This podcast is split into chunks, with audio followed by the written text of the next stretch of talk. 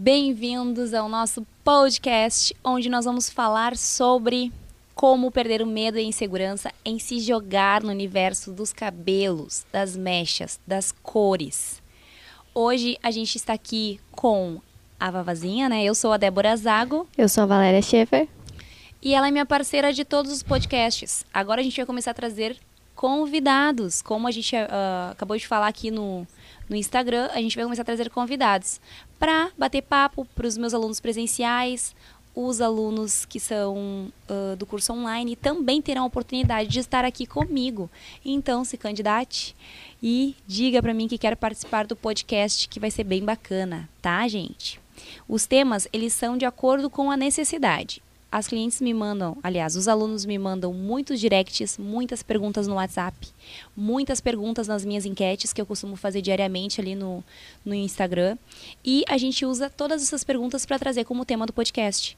Agora, dia 9 de março, entra no ar o nosso segundo workshop do ano, onde o tema é como perder o medo e insegurança em fazer mechas e como as mechas dentro de um salão de beleza têm um alto poder lucrativo para você que está começando do zero ou para você que já é profissional e ainda não decidiu se aventurar nesse universo dos cabelos por medo e insegurança. E a gente trouxe algumas perguntas bem frequentes que a gente tem recebido e a gente vai usar elas para esclarecer elas a vocês. Como foi comigo, como está sendo com a Valéria, que está começando agora nessa, nesse meio, nesse nicho, e tem como tem tido, como tem sido o crescimento dela e como tem sido o andamento em relação ao medo e insegurança que ela sentia inicial. Gente, é normal sentir medo e insegurança, todo mundo sente. Aliás, o medo é o que nos traz mais. Uh, é o que nos torna mais perfeitos, o que nos torna, o que nos faz uh, buscar sempre o melhor, nos aperfeiçoar, né? Então o medo é importante. É importante de sentir um pouquinho de medo. Se a gente não tivesse sentimento, a gente se arriscaria, se jogaria no meio da rua, pularia, né? Uh, na frente de um ônibus, enfim. Então o medo é sim importante em todos os sentidos da nossa vida. E até nessa área de profissão, enfim, de trocar de profissão. Às vezes o medo não é nem de fazer mechas, o medo é de será que eu devo trocar de profissão? Ou será que eu devo deixar de ser maquiadora para ser uma colorista? Ou será? O será nos traz medo. Então, o medo é muito comum. E hoje a gente vai conversar um pouquinho sobre esse tema, que é bem bacana. E vocês deixam suas perguntas, suas dúvidas, que a gente vai esclarecendo, ok? A Vavá vai fazer as perguntas e eu vou esclarecer e ela também vai falar sobre como está sendo para ela. Hoje vai ser bem importante e a gente vai falar mais sobre essas inseguranças que a gente tem. Vamos lá então. Bom, eu trouxe bastante perguntas aqui, né? Mas a primeira pergunta é: eu ainda tenho muito medo e insegurança para pegar um cabelo ainda, porque eu tô começando, recém fiz meu primeiro cabelo. Mas eu quero que tu responda assim, qual é o primeiro passo para perder a insegurança no fazer as mechas? Qual foi o teu primeiro passo? Eu senti muito medo, primeiro porque eu troquei de uma profissão radicalmente. Foi uhum. meu primeiro baque, né? Como eu até comentei da profissão. Eu saí de auxiliar administrativo para auxiliar de cabeleireiro. Imagina, uhum. totalmente diferente, diferente, né? E, gente, nunca tive certeza do que eu queria na minha vida. Eu pipoquei por muitas vezes em diversas profissões. Eu fui de vendedora de loja a cuidar de crianças em escolinha, a cuidar de eventos na rua. Uh, eu fazia muito evento, uh, organizava teatros, enfim, né, para uma empresa aqui do Sul. Eu fui para auxiliar administrativo, secretária, enfim, pipoquei. Uhum. Muita coisa e não fazia nada daquilo que eu queria. E realmente eu pensava, será que eu tenho alguma coisa que eu vá gostar na minha vida? Fiz vestibular de educação física, pedagogia, administração, enfim. Então eu me aventurei até parar aqui. Meu primeiro medo foi: será que eu devo trocar de profissão? Sair de uma carteira assinada para uma vida de autônomo? Será? Esse foi meu primeiro medo. E como que eu como que eu decidi isso? Um foi com incentivo. A gente precisa ser incentivado. Nós somos movidos a incentivos, né? Um elogio já é um incentivo. É. Eu sempre ouvi falar muito uh, quando eu ia em palestras motivacionais, enfim, que a gente tem que incentivar falar do trabalho, elogiar. Quanto mais a gente elogia, mais incentivada a pessoa fica. Então, eu me senti muito incentivada pelo meu marido. Ele me incentivou bastante a mudar de profissão e a me arriscar. Ele falou que nunca é tarde, enfim, e a gente tentou e graças a Deus estamos aqui hoje. E esse foi o meu primeiro medo. O meu segundo medo quando eu estava dentro do salão é: será que eu vou saber fazer o que eu preciso fazer? Porque é algo totalmente diferente. E outra mexe com a autoestima de pessoas. Então, qualquer erro eu vou deixar a pessoa com a baixa estima, né? Com a estima lá no pé. Então, gente, eu não posso fazer isso, né? O meu trabalho é levar a cliente ao topo, fazer ela se sentir uma estrela, realmente. Elas saem daqui do salão se sentindo globais, lindas, lindas né? Então ela sai com sorriso de orelha a orelha, gratas, felizes, abraçando, beijando, me trazem até mimos. Isso é fantástico. Mas isso é gerado de acordo com o resultado que eu trago para elas. Então, eu sentia muito medo, primeiro de saber fazer as coisas certas, depois de entender o cabelo, depois de fazer uma química correta, de não errar, de chegar num tom perfeito, de chegar numa cor desejada, da cor que a cliente queria, não ultrapassar e nem menos, né? Então eu demorei muito para perder esse medo, essa insegurança. E como que eu perdi esse medo e insegurança? Sabendo o que eu estava fazendo, me aperfeiçoando. Então, não adianta, eu não vou perder o medo e insegurança sem me aperfeiçoar e sem melhorar a minha técnica. Quanto mais eu sei, mais inflada eu fico, digamos assim, né? Vamos supor. Eu sou uma bexiguinha murcha ali, não sei muita coisa. Até minha postura é, às vezes, de insegurança. A gente tem uma postura de insegurança, a gente tem uma fisionomia, uma expressão de insegurança. E a nossa, a nossa expressão transmite, é transmitida para cliente. Uhum. Né? A gente conversa isso muito no curso. E no dia a dia aqui no salão. A nossa expressão é o que vai a, é o que a cliente está vendo. Ainda mais quando a gente trabalha num ambiente estético, com muito espelho. Elas conseguem ver a nossa expressão e os nossos olhares através dos espelhos. Então isso vai fazer toda a diferença. Mas como que eu vou me sentir segura? Aperfeiçoando a minha técnica. Não existe mágica para segurança. Não adianta ir no psicólogo. Aliás, claro, Adianta se você é muito inseguro, você precisa ir no psicólogo. Né? Mas se isso é pessoal, se, se for do nicho profissional, você precisa aperfeiçoar. Você pode ver, quando a gente sabe o que está falando, a gente não sente medo, né? Uhum. Quando eu iniciei nesse universo, eu tinha medo das coisas que eu ia falar para as minhas clientes, porque eu não sabia se eu estava certa ou se eu estava errada. Hoje eu sei o que eu estou falando, então eu sinto total segurança de falar o que eu falo e às vezes, muitas vezes o nosso cliente ele nos questiona achando que sabe mais. Às vezes por ouvir um outro cabeleireiro falar outra coisa, ou enfim. Mas a gente tem que mostrar para eles que não. Peraí, mas eu sei o que eu tô falando. O que eu tô falando, eu estudei para falar isso. Eu sei, eu tenho conhecimento total desse assunto. Então, com certeza, ninguém vai me deixar lá naquela coisa, bah, será que eu tô falando a verdade? Será que eu sei o que eu estou falando? Então, como que eu perdi, Vavá, o medo e insegurança? Aperfeiçoando as minhas técnicas, é isso que a gente está fazendo. Uhum. Aperfeiçoando, pegando o modelo, pegando... Praticando. Praticando, colocando a mão na massa, não tenho cliente. Beleza, não tem cliente. Eu também não tinha. Pegando prima, amiga, vizinha, colega, vou fazer o cabelo de graça, vou investir em produto fazer o cabelo de graça. Ok? criando conteúdo. Quanto mais a gente pratica, mais ágil a gente fica. Mas quanto mais a gente estuda, mais conhecimento a gente adquire. Então eu preciso aperfeiçoar através de cursos. Desculpa. Eu preciso praticar. Para isso, se você ainda não está inscrito no workshop de mechas, corre lá, gente, porque é uma oportunidade. Ele é 100% gratuito. Esse workshop. Mas Débora, como é que eu vou aprender à distância? Gente, é maravilhoso aprender à distância. Até porque, assim, o meu curso presencial de mechas, eu dou o curso aqui presencial VIP comigo, mas elas têm um a dois dias para aprender tudo que eu tenho para ensinar. Não aprendeu? Sinto muito.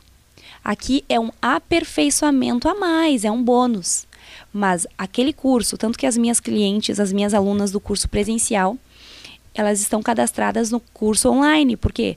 Porque é um online lá no dia a dia que elas vão poder pegar o celular, o note, enfim, o computador e olhar a técnica. Ah, é essa técnica. Não lembro o que, que a Débora falou. Eu vou voltar e eu vou ver de novo. E é tão detalhado porque assim, ó, é dado zoom em cada etapa. A gente tem o nosso videomaker aqui que ele é detalhista. Ele pega ele dá zoom em cada, cada etapa, cada momento, cada ângulo. Nada escapa, nada fica de fora. O produto não vai ficar de fora, a técnica, que é o principal, não vai ficar de fora. O resultado não vai ficar de fora, vocês vão ver frente e verso das suas das clientes, então como aquele cabelo vai ficar. Fazendo o passo a passo que eu ensino, né? Você consegue aprender. Então não tem erro, é só querer. O que falta nas pessoas muitas vezes é vontade. O que que eu vejo? Muitas pessoas, elas querem fazer, mas é mais fácil perguntar para outra pessoa, ai, mas o que, que eu tenho que usar? Que cor que tem de tal marca? Gente, a gente precisa ser curioso, a gente precisa pesquisar. Pesquisa a cor. Tem tanto. Olha, eu tenho um canal no YouTube, quem está me assistindo no YouTube, com vídeos falando sobre produtos, falando sobre perder medos, falando sobre como fazer morenas, como loiras, o passo a passo, a técnica, enfim. Tem um canal alimentado, que está sendo alimentado sempre.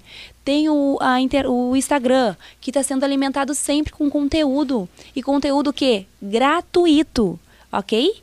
Tenho meu curso online de mechas? Tenho. Ele é pago.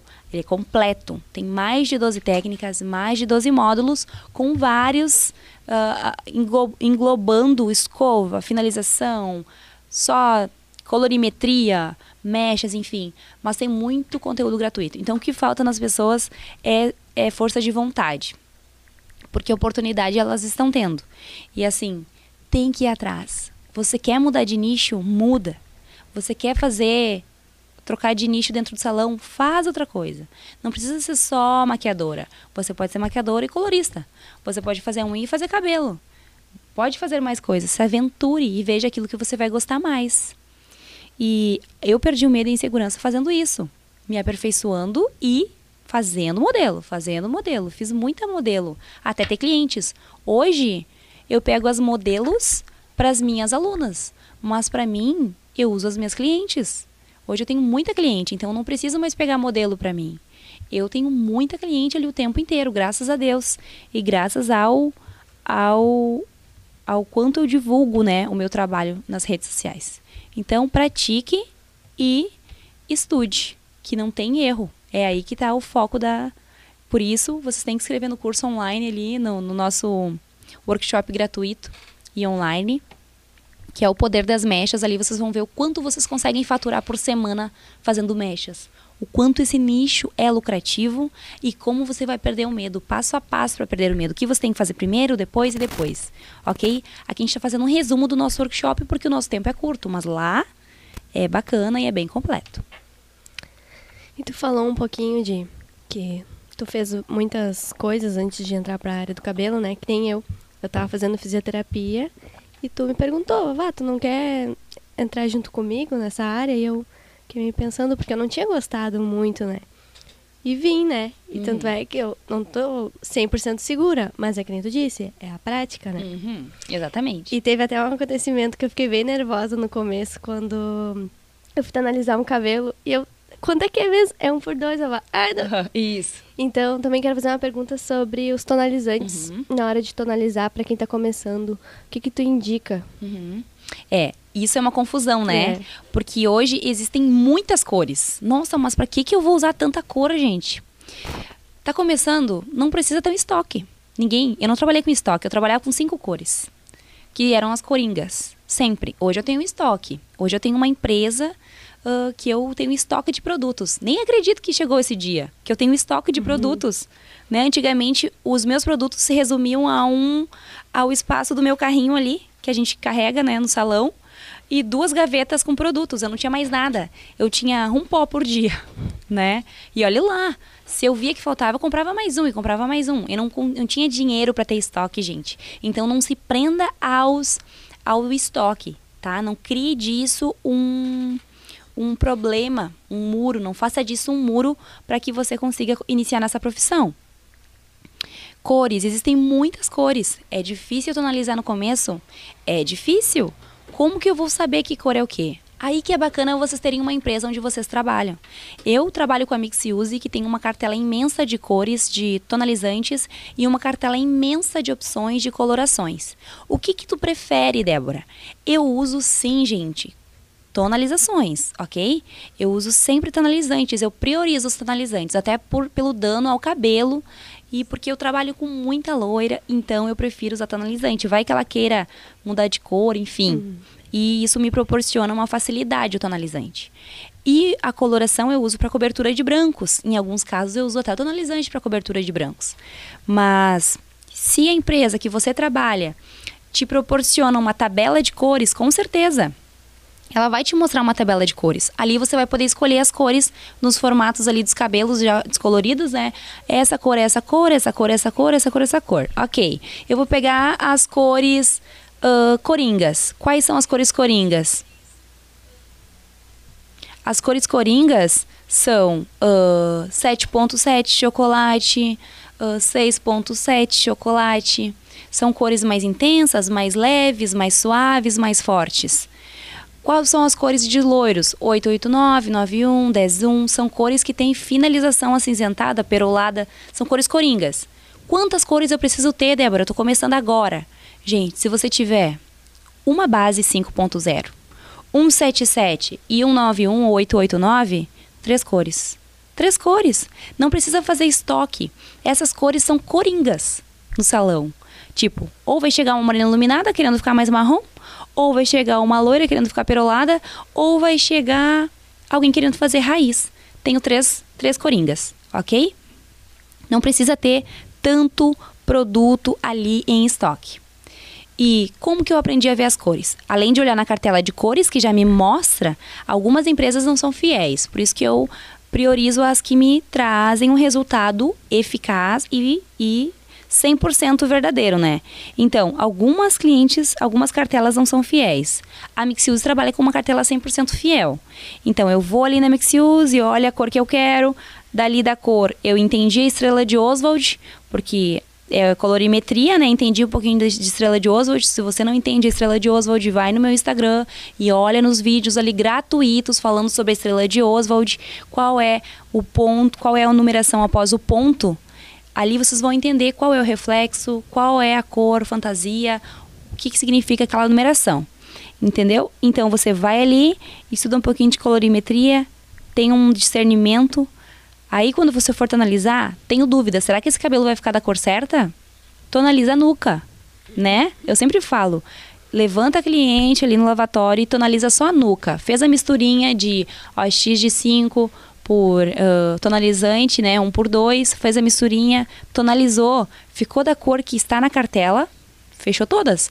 Não ficou, ou você abriu demais aquele cabelo, ou você abriu de menos. Aí entram os fundos de clareamento. Então, por que, que a colorimetria é importante? Basta eu saber só a técnica de mecha? Não. A gente precisa entender a colorimetria. Como entender a colorimetria, Débora? Eu descomplico totalmente a colorimetria para vocês. Eu vou ali no Insta e olho os vídeos, porque ele tem muito vídeo de colorimetria, gratuito. E tá ali, pode olhar tá mil ali, vezes, né? Mil vezes. Quer mais completo? Tem o curso, que ele fala exatamente sobre colorimetria. Está escrito no workshop. No workshop tem, um, tem uma aula que ela fala sobre colorimetria, como entender alguns fundos de clareamento. Então, tem opção para a gente aprender. E não precisa, às vezes, nem pagar por isso. Quer pagar? Pagando a gente sabe mais, a gente aprende mais. É um investimento, né? Na verdade, você não está gastando, você está investindo. investindo. Então, eu costumo falar que são custo zero. Custo zero por quê? Porque o que a gente investe nos traz retorno e o que a gente gasta não nos traz. Então, é um investimento que nos traz retorno.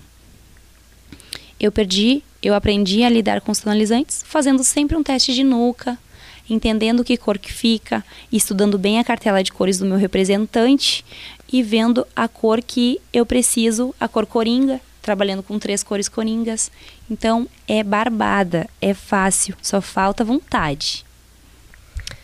Eu tenho uma pergunta que eu acho que é uma dúvida de muita gente, que é no retoque de raiz. Como é que tu faz para não manchar aquele cabelo? E se manchar, o que que tu faz? O que, que, que eu tenho que fazer para não ficar aquele cabelo manchado?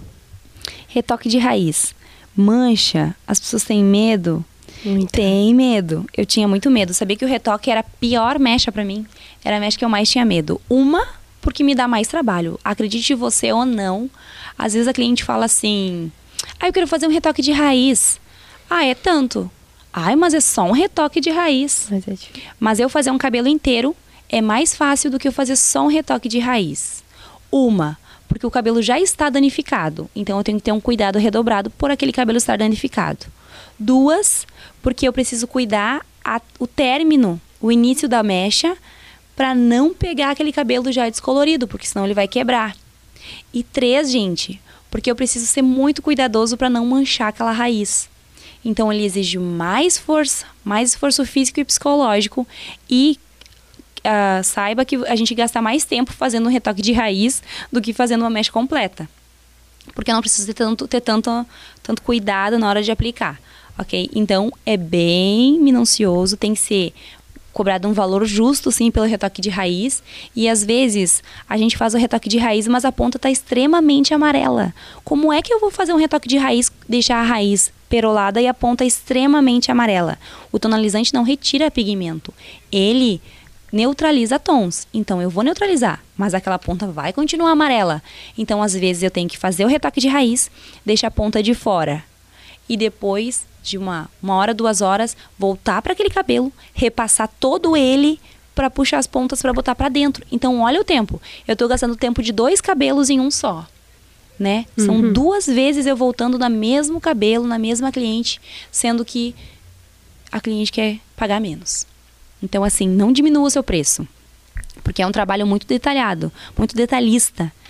E como que eu não mancho a raiz? Gente, não existe. ah, existe assim, ó. Na real, existe algumas dicas para que isso não aconteça com tanta frequência e para que, que isso talvez não aconteça. Não manchar a raiz é quase que.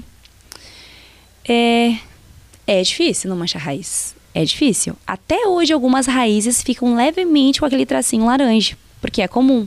Mas aí que tá. Eu tenho que saber corrigir aquele cabelo. Eu tenho que saber tirar aquela manchinha. Como que eu faço isso?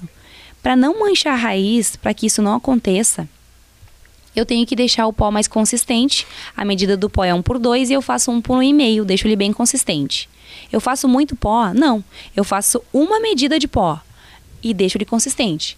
E toda hora eu cuido aquele pó. Eu não faço pó e deixo ali e abandono e vou fazendo até ele espumar, oxidar e parar de agir. Não. Toda hora eu tô mexendo no pó, vejo a consistência certa, ó. Coloca mais pó, coloca mais pó.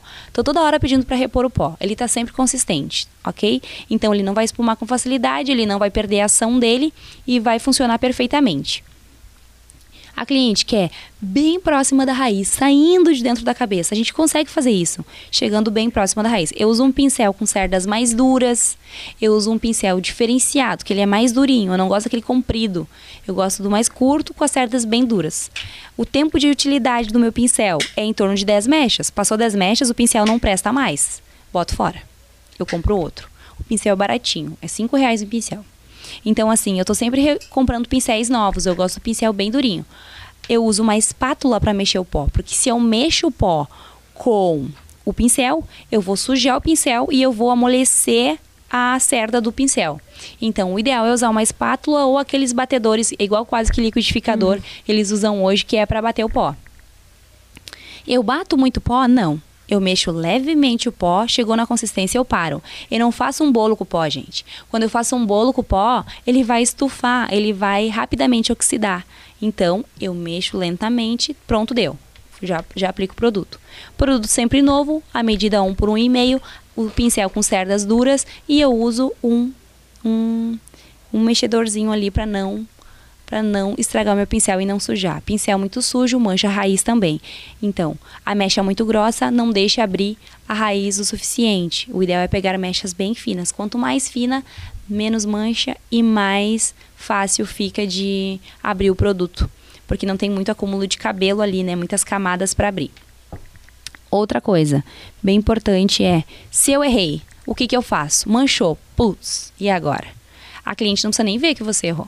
A cliente não precisa nem perceber que isso aconteceu. Por quê? Porque ela vai para o lavatório e do lavatório ela sai pronta. No lavatório que acontece tudo. No lavatório eu tonalizo, no lavatório eu trato e reconstruo aquele cabelo e no lavatório que eu faço as correções. Eu falo para minha cliente que eu tô fazendo, para quê? Não vai Uhum. mudar nada, ela quer o resultado. Ela não quer explicação. Algumas perguntam, aí você responde. Mas se não, ela, a cliente chega no salão porque ela quer aquele cabelo da, da fulana. Ela quer aquele cabelo platinado, ela quer aquele cabelo moreno iluminada. O que vai fazer para chegar naquele cabelo? Para ela, ó, Ela tanto faz. Ela não entende. E quem entende é nós. Então, a gente precisa só mostrar o resultado para ela, o resultado final. O que acontece durante? Nem precisa saber. É importante ela saber o que tem que fazer depois, tratar o fio, enfim, cuidar do cabelo em casa, os cuidados naturais. Aí a gente precisa ter uma conversa bem clara com a nossa cliente, né? Mas quanto ao que ao procedimento ali dentro, nem precisa saber. A gente vai levar a cliente para o lavatório, vai esfumar, dar uma leve esfumadinha na raiz. Eu uso produtos de raiz esfumada, não uso bases puras. Eu uso 5.11, 4.11, 5.1, 4.1, 6.1, dependendo da altura de tom da raiz natural da cliente. E com X de 5 volumes, que é a emulsão. Sempre, não uso 10, não uso 20, 5 volumes. E o que, que ele faz? Eu aplico e ele corrige na hora, gente. Dá 5 minutinhos, tá pronto. O cabelo já fica lindo. Então, o problema não é manchar uma raiz, o problema é mandar a cliente com a raiz manchada para casa, sendo que existe a opção de correção. Isso, a gente precisa o quê? Técnica e precisa do quê? Estudar. A gente precisa estudar e botar a mão na massa e aplicar. Chama a prima para fazer uma raiz ali, um retoque de raiz antes de fazer na cliente, ou estuda bastante, coloca em prática. Não tenho cliente, não tenho prima, não tenho ninguém. Beleza? Pega uma cabeça de boneca loira e pega um tonalizante, prepara e faz a raiz da boneca. Ah, aqueles que são semissintéticos, eles pegam produto. Eles não pegam 100%, mas eles absorvem um pouco. Ou usa matizador, a gente fazia isso, Matizador, né? uhum. A gente pegava a cabeça da boneca e botava o produto com matizador. Dá pra ver direitinho aonde eu fiz, aonde eu não fiz. Assim eu vou aprendendo a costurar e vou perdendo o medo e o receio. Ana. Ok? Ahn, e deixa eu ver. Isso aí. Essa é a resposta. Prática. E para aquele cabelo que chega no salão bem danificado, o que, que eu vou dizer para minha cliente? Porque eu vou ficar com medo de mexer naquele cabelo, né? Uhum. Acabou. Acabou. Cabelos danificados. É muito comum. Hoje em dia, 50% dos cabelos que a gente pega no salão são danificados. Não tem como fugir disso. Cabelo natural, só uma criança, uma adolescente. Ou alguns milagres que aparecem por aí de algumas pessoas que ainda não mexeram no cabelo, gente. Mas de 50% a 60% dos cabelos que você vai atender são cabelos danificados. Ah, mas eu vou escolher e não vou trabalhar com cabelo danificado. Vai perder dinheiro. Aí cabe a você querer ou não ganhar mais. Ah, mas o cabelo danificado vai ficar mais danificado? Vai, com certeza vai ficar mais danificado. Mas o que, que você precisa falar para o seu cliente? Chega um cabelo danificado no salão. Ai, quero ficar loira platinada. Ok, o teu cabelo não vai aguentar chegar num loiro platinado, mas a gente consegue chegar nessa cor. Mas eu consigo fazer a tua raiz e a gente tonaliza as tuas pontas. Mas a gente pode fazer uma reconstrução, um kit reconstrução, antes de você querer fazer mechas novamente. Não vire as costas pro cliente, porque ela vai no salão da esquina e o salão da esquina vai ganhar essa cliente. Então, eu nunca digo não. Se o cabelo está muito danificado e não pode receber mechas, ele deve receber reconstrução. Então, eu ofereço para minha cliente a reconstrução. Ok? Ah, o cabelo não tem como fazer química nenhuma porque tem uma definitiva. Ok? Então eu trato aquele cabelo. Eu ofereço um corte de cabelo, né? Mostre para cliente mais opções. Não se limite. Ai, não, eu não faço cabelo nada com alisamento, nem senta na minha cadeira. Então tá, eu faço, manda para mim. Tá? Então, assim, a gente não pode se limitar ao público. Não pode escolher, não pode ser seletivo. Existem pessoas, ah, eu só vou fazer cliente que tem o fundo natural loiro. Ah, sim, é fácil, manda as outras para mim, porque eu faço, tá? Então não se limite. O profissional da esquina vai fazer, vai ganhar essa cliente e você vai perder. Enquanto a cliente podia estar sentada na sua cadeira, ela vai estar sentada na cadeira lá do profissional da esquina. Então, não perca a cliente por medo. Muito medo? Faz um teste de mecha. Não custa, todo mundo faz. É gratuito fazer um teste de mecha oferece um cafezinho para cliente enquanto ela aguarda 15 minutinhos ali no teste de mecha, a gente vê se o cabelo tá com cloro, né, que é muito comum agora no verão.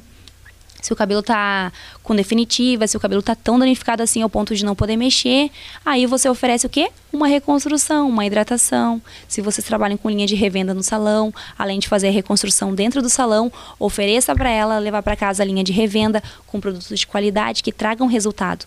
Essa cliente de tão uh, você tem que ser verdadeiro, né? Mostrar interesse por ela, independente da química que ela tem no cabelo. Não mostrar mais interesse por aquela que tem um cabelo comprido, lindo, com olho azul, maravilhosa, do que para aquela que tem um cabelo curtinho, né? Não vai dar muito ibope ali no meu Instagram. Ela é cliente igual. Todas são tratadas iguais aqui, ok? Eu posto stories de todos os meus cabelos. Eu não encho o meu feed de, de muita informação, porque senão ele fica cansativo. Mas eu sempre estou postando as fotos, sempre estou fazendo e o meu interesse é igual para quem tem cabelo natural ou para quem não tem. A dificuldade é maior para quem tem cabelo danificado, é, mas eu adoro um desafio. É assim que eu aprendo, é me arriscando, é fazendo, é pegando. Eu vou dizer que eu adoro pegar um cabelo assim todo manchado, porque eu gosto de fazer a correção, porque o resultado que aquele cabelo me traz é incrível. Existem cabelos tão manchados que, claro, o resultado final às vezes acaba ficando com algum resquício da mancha anterior, mas eu recuperei em 99% aquele cabelo, se eu não conseguir 100%. Então a minha cliente vai ficar eternamente grata, vai fidelizar, vai casar comigo. É assim que acontece os casamentos. Eu caso com as minhas clientes e elas não me abandonam mais. Então isso é muito importante. Não, não, não selecione o seu cliente pelo cabelo ser danificado ou não. Se for ofereça tratamento, ofereça reconstrução, ofereça linha de, de, manutenção em casa, ofereça um corte nas pontas, ofereça, ok? Que você vai com certeza conquistar aquela cliente. E quando eu, quando eu faço aquele cabelo loiro assim, lindo, ficou lindo no lavatório. Aí vou finalizar. Aí ficou amarelo. Por que que isso acontece? O que que tu indica para não ficar amarelo? Por muito tempo isso aconteceu comigo, né? Até eu descobrir sozinha que eu precisava fazer algumas coisas a mais. Eu fiz um cabelo loiro platinado, lindo, tá? Uh, tonalizei com 10, 11, bah, aquele cinza assim, ficou branco aquele cabelo. Aí, no lavatório eu tratei, matizei, fiz tudo que precisava, ficou maravilhoso. Chegou na cadeira, era branco ainda. Comecei a secar, amarelou tudo. E ficou todo manchado. Por quê? Principalmente porque você não usa um protetor térmico no, na cadeira.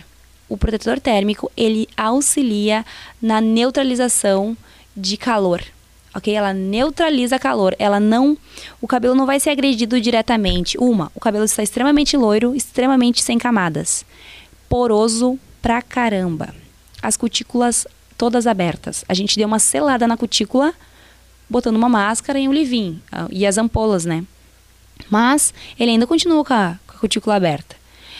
E daí eu vou lá e queimo ele com o secador. E daí o que, que eu faço? Quando eu. O que, que acontece, gente?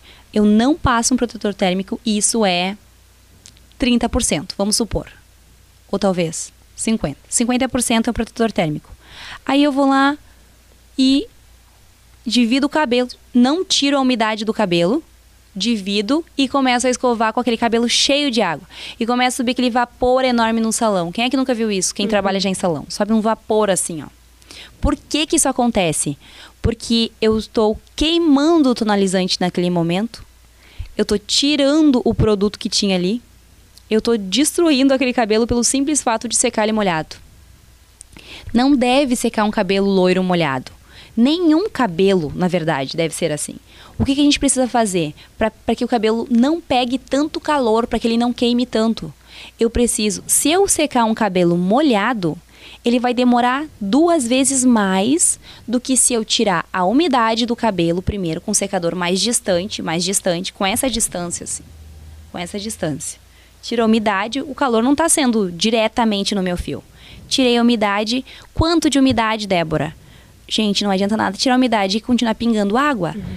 Tirar um, eu digo assim, ó, você precisa aqui no meu salão eu faço assim. Tira 100% da umidade desse cabelo. Não é 99, é 100%. É 110. Eu quero esse cabelo seco, totalmente seco.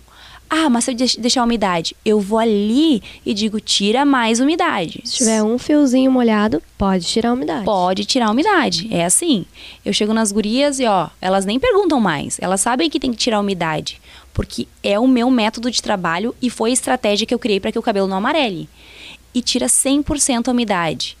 Dá preguiça? Olha, o resultado vai ficar incrível e vai ser bem mais rápido. Porque eu só vou perder um pouquinho, eu vou tirar a umidade e quando eu for secar aquele cabelo, ele vai estar tá seco já. Eu só tenho que alinhar o cabelo. Então ele vai estar tá mais forte, ele já vai ter, a ponta vai estar tá mais resistente, porque fica mais estático, né? O cabelo seco fica mais forte, não vai arrebentar tanto, não vai voar tanto cabelo, não vai amarelar aquele cabelo e eu posso secar ele até com jato morno, não precisa nem ser quente.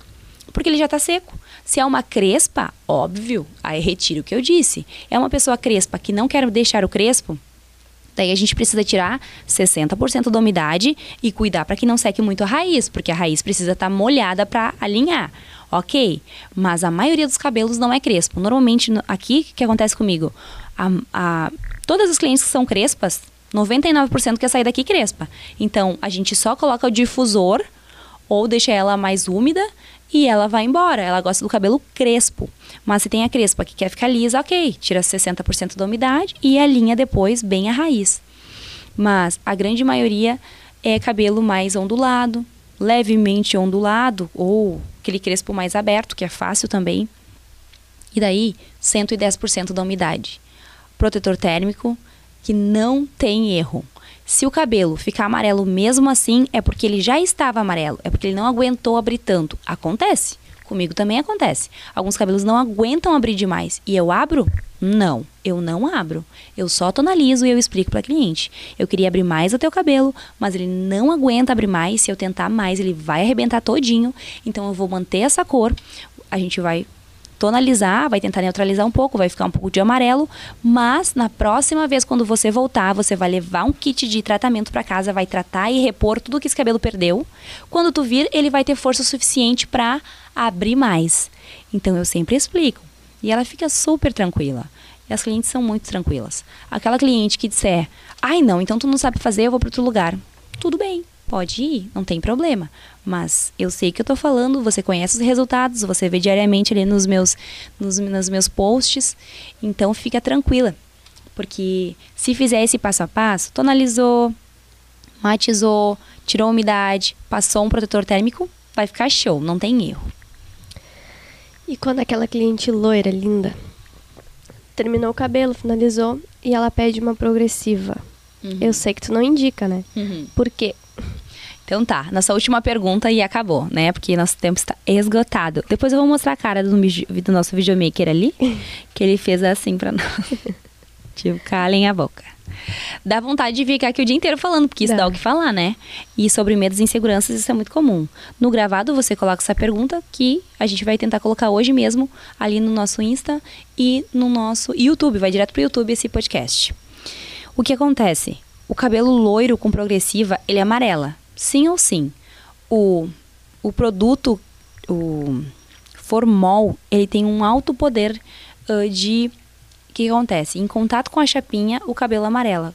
Se eu tirar a umidade, se eu tirar, se eu não tirar a umidade do cabelo ele já amarela, imagina se eu aplicar uma progressiva e chapar aquele cabelo com calor a mil graus ali da chapinha, né?